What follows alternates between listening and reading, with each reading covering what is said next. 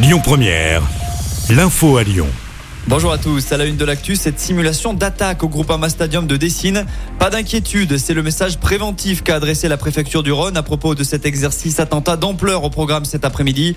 Certains habitants ont peut-être reçu une alerte sur leur téléphone durant la simulation. Il ne faut pas en tenir compte. L'important déploiement de forces de l'ordre d'urgentistes dans le secteur est lié à cette simulation. Le ministre de la Justice est arrivé à Lyon ce matin. But de la visite d'Éric Dupont-Moretti, installer le premier comité des usagers du tribunal. L'objectif est de remettre les Lyonnais au cœur de leur justice. Il s'agit d'une première en France. Ce comité recueillera les avis des citoyens et leurs propositions pour améliorer le fonctionnement du tribunal judiciaire. L'actu, c'est aussi cette plainte déposée par les HCL pour piratage informatique. Une cyberattaque de grande ampleur a touché de nombreuses structures, entreprises et institutions en France et à l'étranger. Des données du personnel ont notamment été volées, celles des patients ont été épargnées. Du côté de l'Ardèche, un avion de tourisme a été pris en chasse par un rafale samedi dernier. L'appareil se serait mis à larguer plusieurs paquets de drogue sur des villages. Il s'agirait de méthamphétamine. Le pilote avait été repéré en train de survoler la centrale nucléaire de Fessenheim en Alsace alors qu'il n'avait pas d'autorisation. Il a finalement été interpellé et placé en garde à vue. Une soixantaine de professeurs supplémentaires dans le Rhône à la rentrée prochaine, annonce faite par l'inspection académique. Au total, 100 candidats au concours d'enseignants ont été recrutés. Les 40 autres seront affectés dans l'un. Une nouvelle saluée en partie par le le syndicat SNUDI FO 69. En parlant des écoles, les vacances d'été vont-elles être réduites? C'est en tout cas le souhait d'Emmanuel Macron.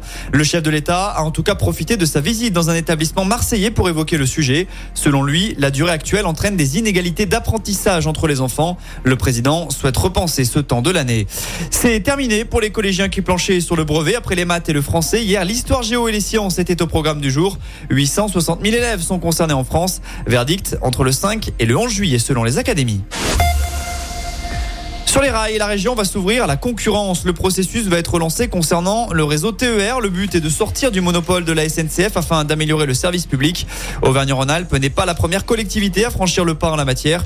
Une délibération est au programme jeudi et les avis semblent partagés sur le sujet. En parlant transport, prendre les vélos et les TCL gratuitement, ça pourrait être possible dès l'an prochain. L'objectif est de pousser les Lyonnais à abandonner leur voiture. C'est en tout cas le pari de la métropole de Lyon. Selon le progrès, deux nouvelles offres Box Mobilité vont être lancées. La première, baptisée Je découvre, sera accessible à tous sans condition. La seconde, intitulée Je m'engage, s'adressera aux habitants et travailleurs du périmètre de la ZFE.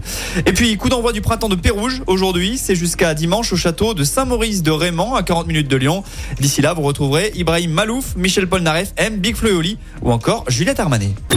Écoutez votre radio Lyon Première en direct sur l'application Lyon Première, lyonpremière.fr et bien sûr à Lyon sur 90.2 FM et en DAB+. Lyon Première